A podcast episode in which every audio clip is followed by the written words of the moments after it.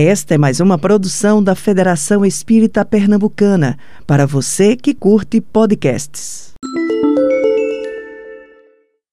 Boa tarde, todos que estão presentes, todos que estão nos vendo pela internet. Há mistérios peregrinos nos mistérios dos destinos que nos mandam renascer. Da luz do Criador nós nascemos, múltiplas vidas vivemos, para a mesma luz volver. Mas buscamos aqui na humanidade as verdades da verdade, sedentos de paz e de amor. E em meio aos mortos-vivos, nós somos míseros cativos da iniquidade e da dor. É a luta eterna e bendita em que o espírito se agita nas tramas da evolução. É a oficina onde a alma presa forja a luz, forja a grandeza da sublime perfeição. É a gota d'água que vai caindo no arbusto que vai subindo, pleno de seiva e de verdor. Ou o fragmento do estrume que se transforma em perfume na corola de uma flor. Ou a própria flor que terna expirando cai no chão e vai fecundando o solo fértil que produz. Mas nesse cair, a flor deixa um aroma leve nas aragens que passam breves, nas madrugadas de luz. É a rija bigorna, o malho, pelas fainas do trabalho, a enxada fazendo o pão. Ou o escopro dos escultores, que consegue transformar as pedras em flores, em carraras de eleição.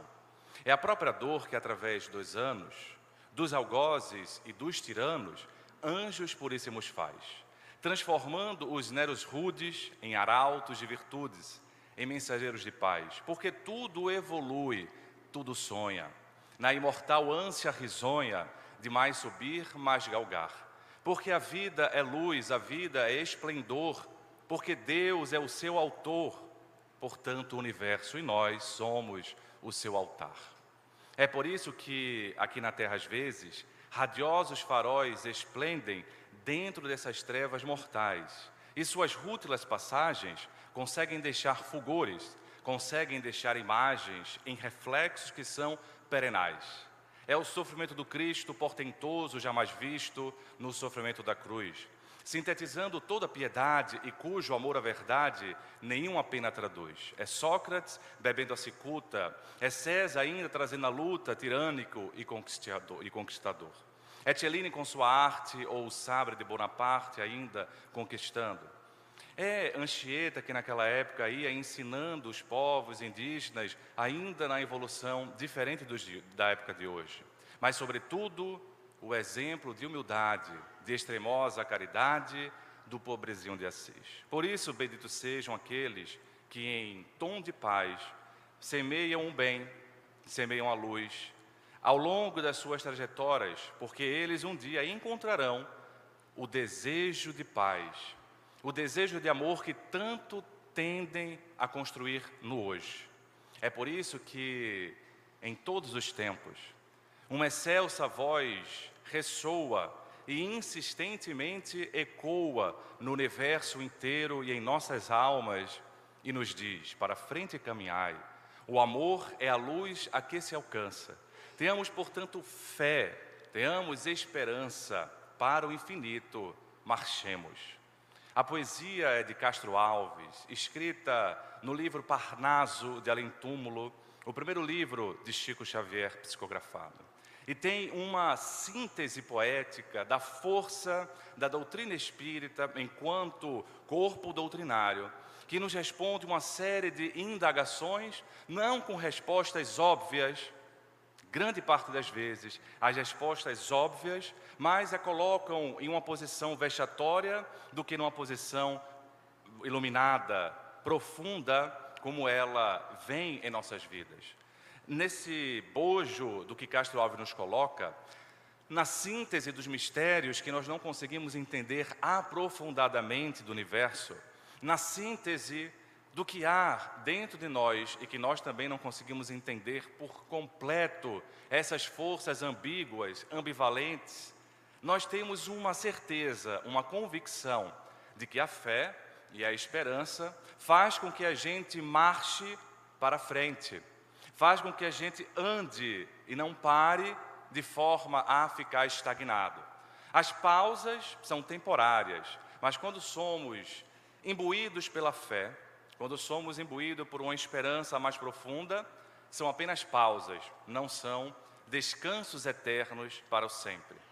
Diante das dificuldades, diante das dores, quando temos essas convicções que Castro Alves consegue passar na poesia, nós conseguimos também ir marchando, e a conclamação do poeta é que nós possamos marchar.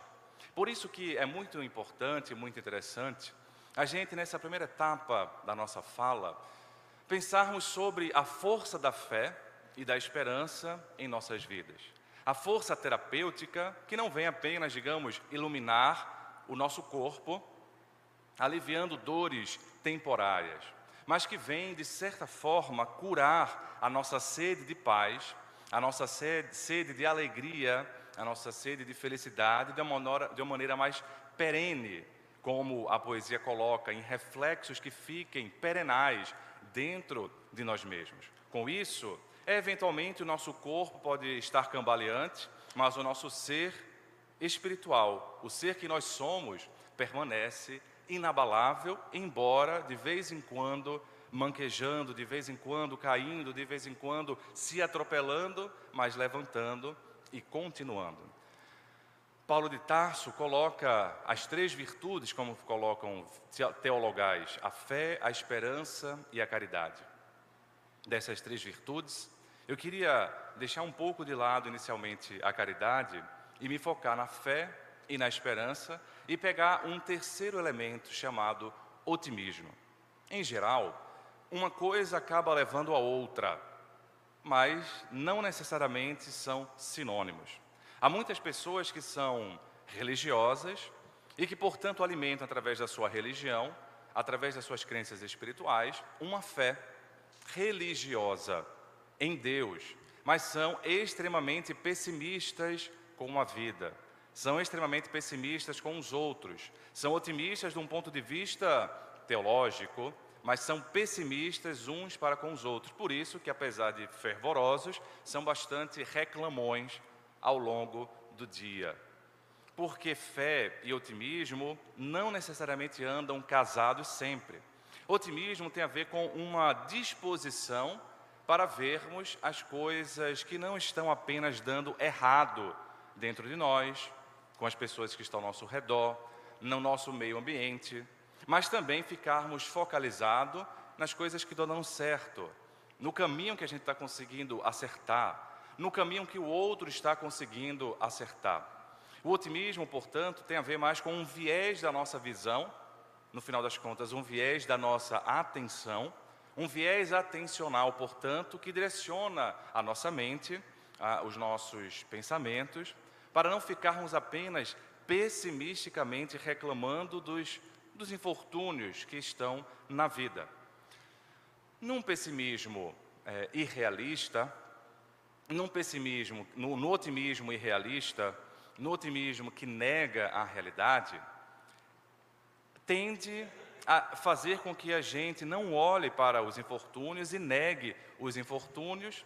E esse tipo de otimismo não é bem o otimismo que é terapêutico, porque esse otimismo leva a uma enganação pessoal os mecanismos que a gente chama, do ponto de vista psicológico, de negação de uma realidade, sendo que a negação tem uma negação que é natural, todo mundo faz um, algum tipo de negação, faz parte da vida, mas a negação a tal ponto de apagar o lado ruim da vida para ver apenas o lado bom, ele tem um tempo de validade muito pequeno, porque a vida tem os seus infortúnios, né? Na vida vocês passarão por aflição, disse Jesus, e todos os grandes sábios, né, Jesus sendo o nosso modelo, constatam a realidade aflitiva da vida. Se abrirmos a primeira grande verdade, ou a primeira nobre verdade do budismo, vamos ver ali o príncipe Siddhartha, o Buda, também constatando que tudo na vida é sofrimento. Então, toda grande filosofia, toda grande é, proposta espiritual começa com a percepção do infortúnio. Dessa maneira, o otimismo não pode ser baseado na negação do infortúnio. Um otimismo maduro ele percebe e admite os infortúnios, mas ele não fica detido, ele não fica viciado, digamos assim, nos infortúnios apenas, porque ele vai transcender a visão, transcender a percepção, na perspectiva de que nós temos também outros instantes. E aí vai variar, né? Há pessoas que têm uma tendência mais pessimista e têm que fazer um esforço maior para poder mudar a forma de enxergar as coisas, e há pessoas que é têm uma tendência mais otimista e tem que fazer, às vezes, um esforço para não cair em uma negação é, de forma equivocada, intensa, como eu estou colocando. Mas, de toda maneira, o otimismo tem mais a ver com a atenção, ou seja, o que nós percebemos, não necessariamente com uma ação. Eu sempre coloco isso dentro de uma, dos estudantes lá da Federal e coloco assim, olha, como é que é o comportamento, imagine de forma é, genérica, um comportamento de uma pessoa extremamente otimista. Imagine um médico se você for extremamente otimista e um médico se você for extremamente pessimista. E faça ali um esforço para que os alunos possam pensar nas consequências de comportamento dessa visão otimista excessiva e dessa visão pessimista excessiva. E naquele trabalho, a gente acaba chegando à conclusão que as consequências comportamentais, ou seja, aquilo que as pessoas fazem, quer seja no otimismo extremo, quer seja no pessimismo extremo, é muito parecido. Porque no final das contas, elas não fazem nada. Como assim? Uma pessoa que seja, vamos pensar numa, é, num ambiente de emergência, e um médico que seja extremamente otimista e vai dizer assim: não vai dar tudo certo, né? a natureza vai cuidar, Deus vai cuidar, as coisas vão dar certo. Aí a pessoa está vindo morrendo, mas não vai dar tudo certo. Ele não vai fazer nada, se for extremamente otimista a esse ponto, nessa forma mais didática que eu estou colocando. Mas se ele for muito pessimista, ele também não vai fazer nada, porque vai morrer mesmo, né? Então o que, é que ele vai fazer? Não precisa fazer nada. Então, apesar de estarem teoricamente imbuídos de duas visões opostas, o comportamento é muito parecido, porque o comportamento é de uma inação. Dessa maneira, o otimismo é como se fosse o pano de fundo para nós podermos ter algum combustível. Mas o que nos faz agir é a esperança. E aí a gente vem uma consequência diferente. Né? Esperança e otimismo guardam uma similaridade, mas há essa diferença porque dentro da esperança há necessariamente uma ação. A esperança, nós temos ali dentro dela, do ponto de vista psicológico é, e filosófico também, três grandes características né, que a gente pode ver na própria palavra esperança.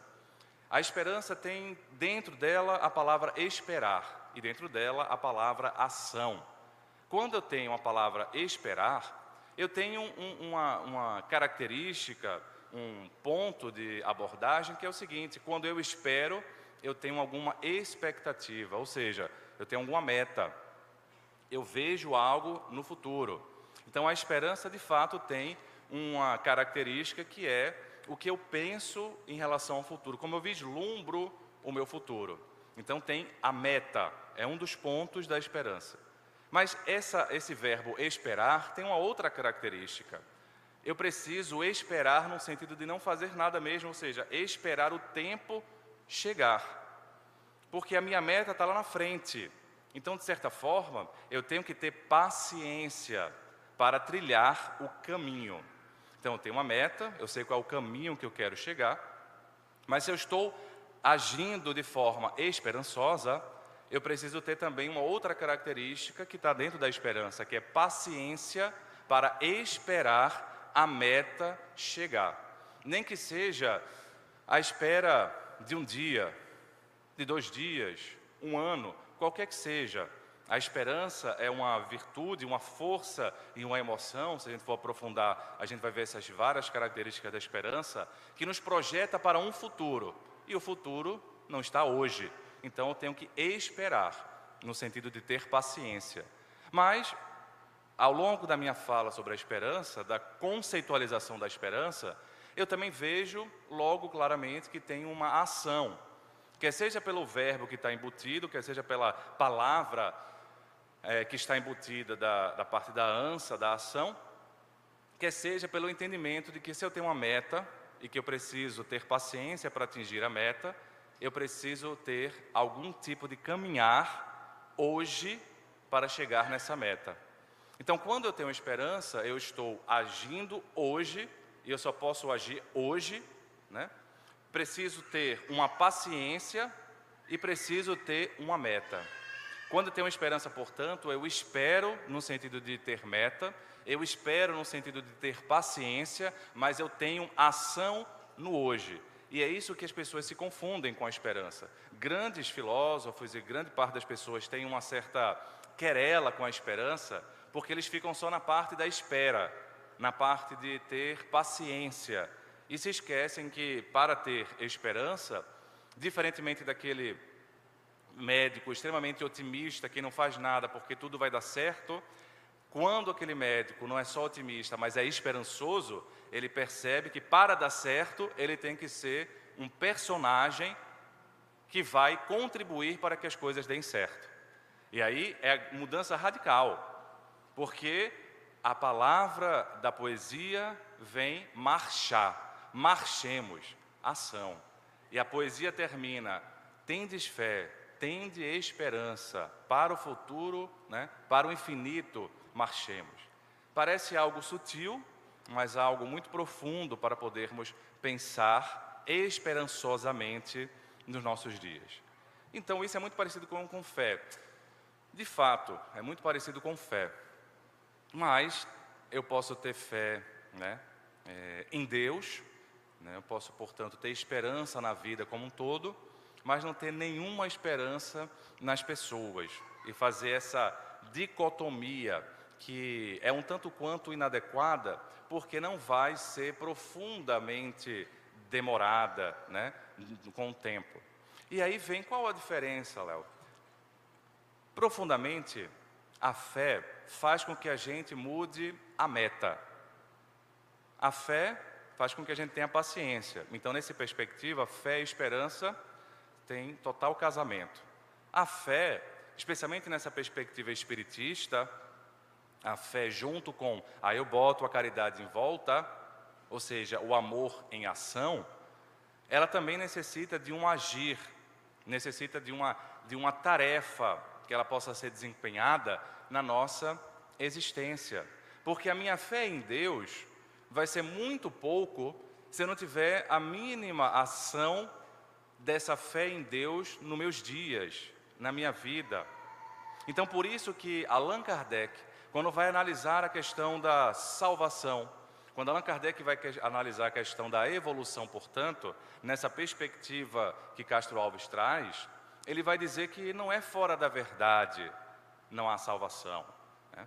Ele não vai dizer que fora do Espiritismo não há salvação, fora da igreja não há salvação. Ele vai propor que fora da caridade, caridade traduzindo o amor em ação quer seja por uma obra social, quer seja pelas várias atividades que o centro espírita toma para si como uma vocação, quer seja também no trabalho amoroso que eu faço enquanto cidadão, enquanto pessoa no local que estou, no trabalho, né, na, na comunidade que estou, no local onde resido, enfim.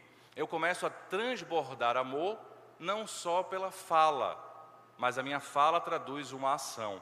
Nessa perspectiva, a doutrina espírita é uma doutrina eminentemente ativa e que nos conclama a uma atividade, porque ela percebe que Jesus vai dizer para os seus discípulos que o Pai até hoje trabalha e por isso também eu trabalharei.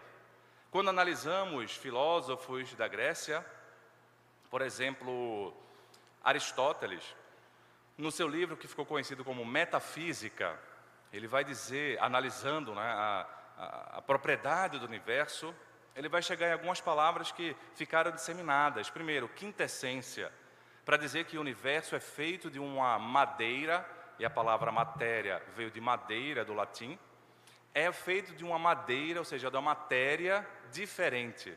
que é uma quinta essência, uma quinta essência, o éter do universo. Ele vai então dizer que o universo precisa estar em movimento e vai chegar na ideia do motor primário, ou seja, Deus é o motor primário, o motor que move o universo e que move a si mesmo, e ele vai chegar nessa conceitualização que de certa forma nós encontramos ali dentro do cristianismo, dentro, portanto, do espiritismo. O causador incriado e que trabalha, e como trabalho, fez o universo, e como trabalho, sustenta esse universo, como trabalho, sustenta a nossa existência. Por isso que a fé e a esperança, elas não devem mudar muito na perspectiva da paciência, não devem mudar muito na perspectiva da ação. Mas a mudança das duas é na perspectiva da meta, do que eu quero, do que eu espero para a minha vida. Aí é radicalmente transformadora a fé em minha existência. Porque com a fé eu começo a fazer o que Paulo escreveu aos Colossenses: olhai para as coisas do céu e não para as coisas da terra. Eu posso ser uma pessoa esperançosa e não ter fé nenhuma porque eu olho para as coisas da terra. A fé, ela mobiliza uma esperança diferente, porque ela mobiliza uma transcendência que faz com que eu vislumbre o céu, ou seja, eu vislumbre algo etéreo, algo profundo que eu não consigo entender por completo, mas eu consigo sentir na sua essência quando estou conectado nessa transcendência. Quando a gente tem fé, não imagine, amigos, que vamos ter tranquilidade. Quando a gente tem fé, não imagine que os dias vão ser super tranquilos, porque se a fé mobiliza uma sustentação da ação, agir não é uma atitude tranquila. Qualquer atividade não é repouso. Atividade envolve algum desconforto. Atividade física envolve algum desconforto. Mas quando você está numa atividade física intensa, você atinge, e aí quem, quem já experimentou isso sabe, atinge um estado de bem-estar muito diferente, muito tranquilizador, até porque o nosso corpo se transforma, né, no sentido de liberar muitas substâncias é, neurotransmissoras que nos dão uma sensação de tranquilidade, e aí a gente tem um estado de pacificação pela atividade física, que não é igual à paz que vem pelo repouso. Então, é um conceito que a gente vai tendo que é, mobilizar, mas que pode ser radicalmente aprofundado no nosso dia a dia. Por isso, eu queria compartilhar umas, umas histórias né, que podem ser úteis na exemplificação dessa, desses conceitos que eu estou trazendo e que, na verdade, nunca compartilhei uh, ainda a não ser essa semana que passou pela primeira vez numa palestra online que faço pela Mansão do Caminho e queria compartilhar pela primeira vez com o público, porque eu comecei, eu nasci numa família espírita e comecei minhas atividades espíritas com 13 anos de idade e vendo aí os jovens do tempo, Tom da Paz, me lembrei muito da minha juventude é, espírita. Quando falou juventude, mais jovem ainda, né? Porque é um pouco anterior. Mas me lembrei porque eu tocava, ia para os centros espíritas, né? tinha um grupo, e aquilo mobilizava uma esperança, sabe? Preenchia é, os meus dias e preenchia a minha, a minha consciência, né? os meus pensamentos e tudo mais. Quando eu comecei a fazer atividades espíritas mais profundamente, então eu comecei a ver uma perspectiva que eu não imaginava. Obviamente, a gente sabe que os infortúnios, que as dificuldades, elas vêm de todos os lados. Mas quando você é jovem espírita, mesmo que você tenha nascido numa juventude espírita, você imagina que as dificuldades vão vir fora do movimento espírita, fora do seu ambiente doméstico, enfim, pessoas que estão desconectadas né, por uma, pelo, pelo afeto com você ou com um ideal que tem dentro da doutrina espírita. E rapidamente eu fui vendo o contrário que não era bem assim.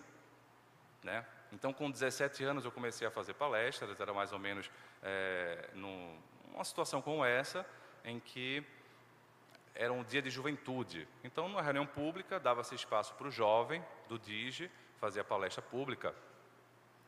E aí foi, eu fui selecionado para fazer uma das palestras. Até então estava acostumado a dar aula, porque dava aula na evangelização para as mocidades, né? participava do ESD, estudava na, no, o estudo sistematizado da doutrina espírita, enfim, fazia campanha do quilo, mas fazer palestra nunca tinha feito. E eu estava no ano do vestibular é, de medicina também.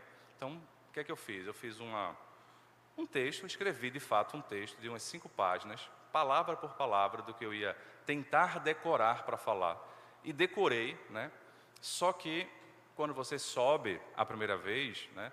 Obviamente você não lembra de nada. Obviamente, dá um branco. Ainda bem que eu coloquei umas cinco histórias como âncoras. E quando eu fiz o movimento de subir, era um centro que tinha um auditório grande como esse, e também tinha um púlpito assim, que ficava um pouco mais elevado.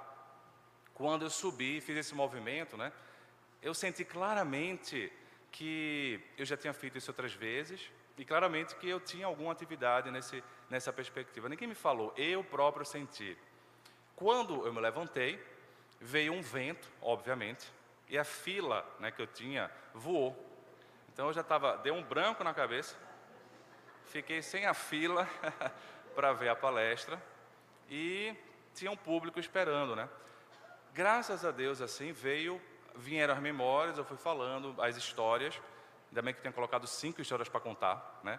Fui contando história, refletindo, quando vi passaram-se 40 minutos, eu consegui fazer. Pois bem, a partir dali, foi aumentando a quantidade de palestras, foi essa atividade foi crescendo.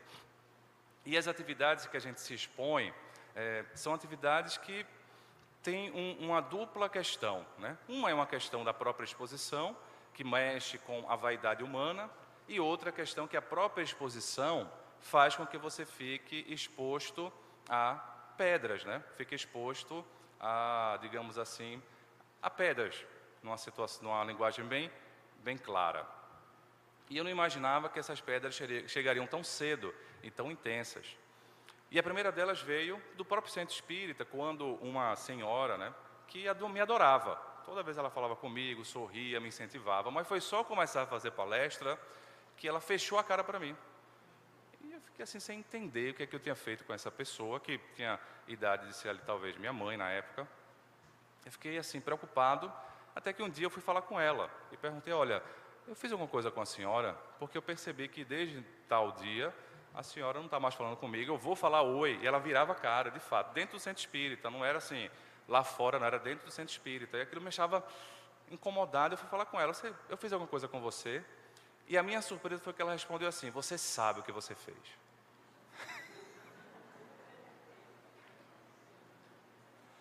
Até hoje eu não sei. Até hoje eu não sei.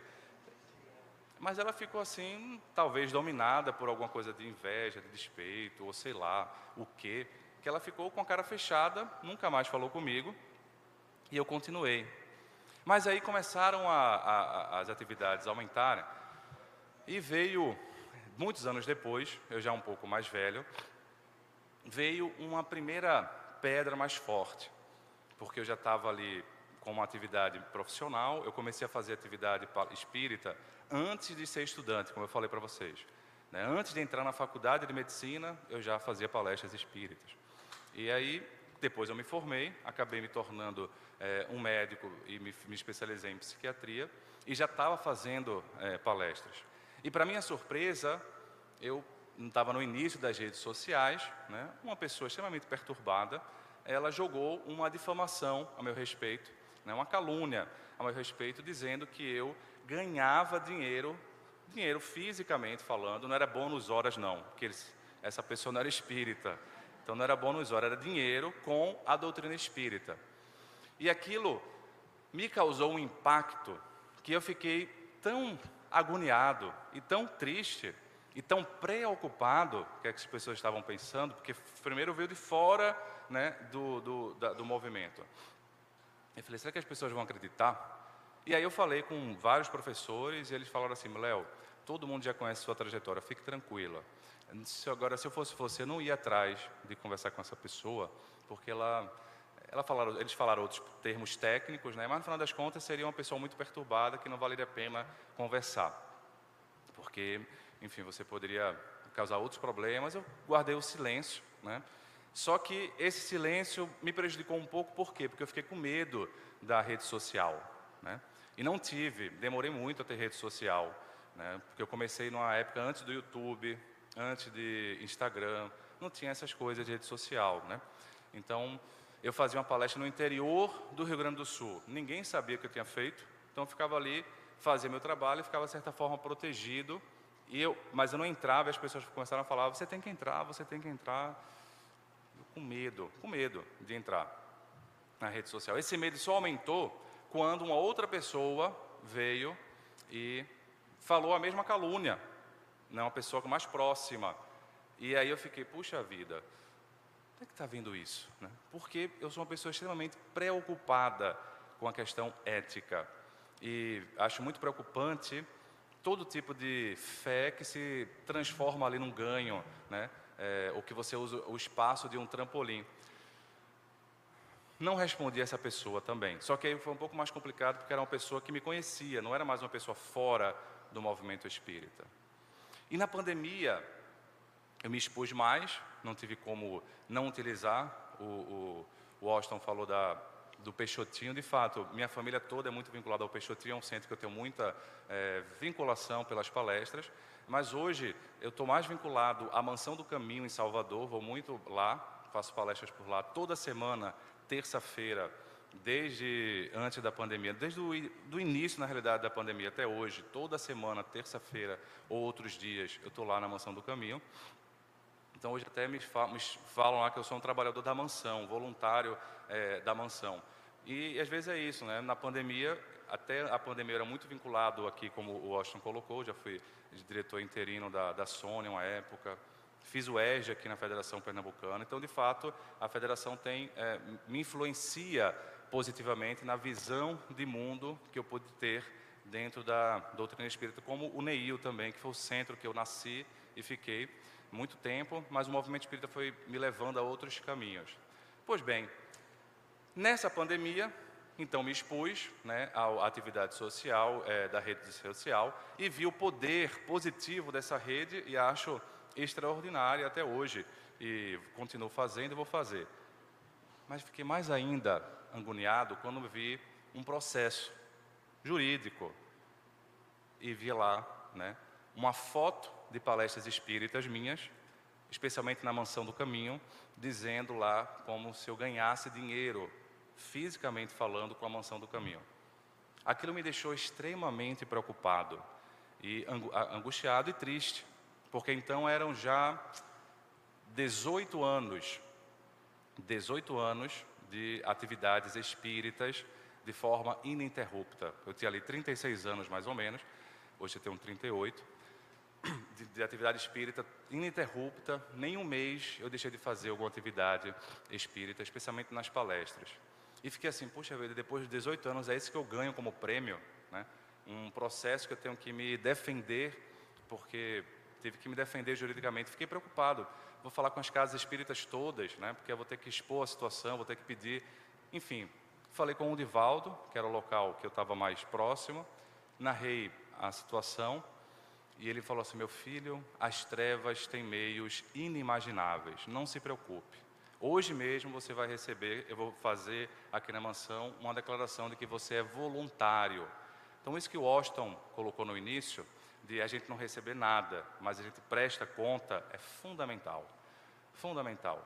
Porque nós temos todos os nossos perseguidores, e eventualmente esses perseguidores desencarnados, eles atuam em pessoas que estão meio perturbadas e vão lá, e, especialmente naqueles que estão mais visíveis. E me recordo que então tive que pegar né, uma declaração de voluntário, colocar no processo e me defender juridicamente. E na reunião mediúnica eu vi o que o Divaldo estava dizendo, né? As trevas têm meios inimagináveis. Um amigo espiritual, na verdade, um inimigo espiritual meu, numa reunião mediúnica, conversa através. Eu tenho uma grata oportunidade, é uma oportunidade de Deus, de conversar com esse perseguidor. que eu já tinha sentido outras vezes por outras situações, e ele então colocando vários impropérios. Né? E eu pude falar para ele o que vou tentar dialogar com vocês. Eu entendo tudo que você diz. Eu entendo e concordo, imagino, porque cada ser sabe das suas pendências. Allan Kardec me, me explica na doutrina espírita que se eu quero conhecer a minha outra vida, olha para essa vida, para os dilemas, para as questões, porque certamente a gente vai encontrar questões em vidas passadas. Mas eu quero dizer para você que eu não aceito as suas acusações. Não aceito e continuarei sem aceitar. E a minha não aceitação vem pelos meus atos de hoje. Eu quero que você, que me acompanha, me diga qual foi a palestra espírita que eu recebi financeiramente. O obsessor não conseguiu responder. Eu quero que você me diga qual foi a palestra que eu terminei e divulguei o meu cartão de consultório para indiretamente conseguir pessoas para o meu consultório. Ele não conseguiu, porque eu nunca faço isso, ao contrário, eu sou, sou até deselegante, porque eu sempre digo: não, eu não vim aqui porque eu vim aqui como espírita, eu vim aqui não foi para ganhar nada, eu vim aqui para olhar Deus. Eu vim aqui para olhar as coisas do céu e não as coisas da terra. A minha ambição, parafraseei Paulo aos Colossenses, a minha ambição é Deus, a minha ambição não são as coisas da terra nesse nível como você coloca. Qual foi a vez que você me viu e fui lutando às vezes, então, e ele não pôde falar nada? Pois é, o que você acusa é alguém do passado e você sabe disso. Por isso que você nunca teve acesso, apesar de me perseguir, nunca teve acesso para me obsediar. E você vai continuar perseguindo, não tenho a mínima vaidade de achar que vou conseguir convencê-lo, mas eu também quero dizer para você que só aconteceram as coisas que aconteceram porque Deus permitiu. Não imagine que você tem força maior do que Deus. Isso foi uma oportunidade de Deus para eu poder testar toda a minha fé, tudo o que eu falo, tudo o que eu penso, tudo o que agora eu estou vivenciando. Nesse diálogo franco, a partir de um outro médium, eu vi a grandiosidade do Criador que nos coloca a força necessária para não sucumbirmos na culpa que nós não temos. Eventualmente você, eu, todos nós temos culpas de outras existências, mas nessa vida não. Então vamos ficar com essa vida, porque se a gente for ficar jogando impropério um para o outro por causa das outras vidas, não resta ninguém, não sobra ninguém. Vamos ficar com essa vida, vamos ficar com o que a gente consegue, pela nossa fé, agir no hoje. E me lembro que, mais ou menos nessa etapa, teve um momento que eu estava extremamente melancólico, triste, né? E deitado, pensando assim, o que é que ia fazer, o que é que não ia fazer, pensando se realmente devia continuar nas coisas ou não. E aí me lembro de um, da benfeitora, né? E aí eu pude ter a confirmação com o Divaldo, da Joana, uma energia profunda, me falava só isso: se levante. Um trabalhador de Cristo trabalha de pé, se levante. Me levantei, né? E nunca mais deixei, naquele momento, ficar a lamúria pensando que a atividade devia parar, que eu não era para fazer aquilo. Nessa mesma lei, no meu momento de dor, eu me recordo de uma outra senhora, mas essa senhora eu conheci, foi minha avó. A minha avó, ela, enquanto estava encarnada, ela morreu no final da vida, lúcida, né, mas com a limitação física muito grande. E não lembro quando eu era jovem, com 17 anos ali, estávamos eu e ela em casa, ela queria ir no sanitário, e ela estava uma agonia danada, porque ela até então nunca tinha ido ajudá-la nessa perspectiva. E eu falei, vovó, né, o que, que a senhora quer? Não, meu filho, nada. Ela agoniada, vovó, o que, que a senhora quer? Diga, eu sou seu neto, eu posso fazer. E imaginei o que era. A senhora quer ir no banheiro? Ela, é, meu filho, eu levo a senhora. Não, mas você vai ser ruim para você. Não, não. Eu falei, vovó, eu levo. Peguei ela na mão, ela foi resignada uma situação que para várias pessoas seria uma situação vexatória, eu fui para ela, mas ela resignada foi, voltou para o cadeira de balanço, eu estudando para o vestibular, ela na cadeira de balanço da sala do meu pai, que ela estava morando lá uma época conosco. E ali foi a primeira vez que eu fui médico, na forma profunda do termo, cuidar de pessoas em situações que elas não queriam ali estar. Ninguém queria estar adoecido, ninguém queria estar precisando de uma ajuda como a dela e todos os outros. Ela me ensinou, nessa perspectiva também, uma postura resiliente. E nesse dia eu estava deitado também, olhei para a cadeira de balanço, vazia, e ela me falou: Meu filho, assim como você me ajudou, agora sou eu que vou te ajudar. Me deixe cuidar de você. Uma senhora simples, né? simples, que cuidou de casa dos outros como lavadeira, cuidando da casa dos outros lá no Ceará, e que não tinha nenhuma letramento, nenhuma cultura aprofundada. E eu contei essa história lá no Divaldo sobre essa minha avó, e ele comentou assim: Pois é, esses espíritos de escola têm uma resignação que a gente nem consegue entender. Ela me ensinou sem falar nada que fé só faz sentido se a gente se levanta e continua. Fé só faz sentido se a gente tem resignação para enfrentar as coisas que a gente não queria enfrentar, mas que é preciso, faz parte da vida. Ela não me falou nada, mas agiu. E em nome dessas pessoas, a gente deve continuar agindo, porque um trabalhador do bem continua de pé. Que a fé e a esperança possa ser uma mobilizadora das nossas ações, mesmo quando os dias forem turbulentos. Porque esperança quando tudo está bem é fácil. Fé quando tudo está bem é muito mais fácil. A fé e a esperança é para a turbulência da vida, para nos dar um prumo e nos fazer levantar e continuar no norte da nossa existência. Que a gente possa ficar com Deus hoje e sempre. Você ouviu o podcast da Federação Espírita Pernambucana.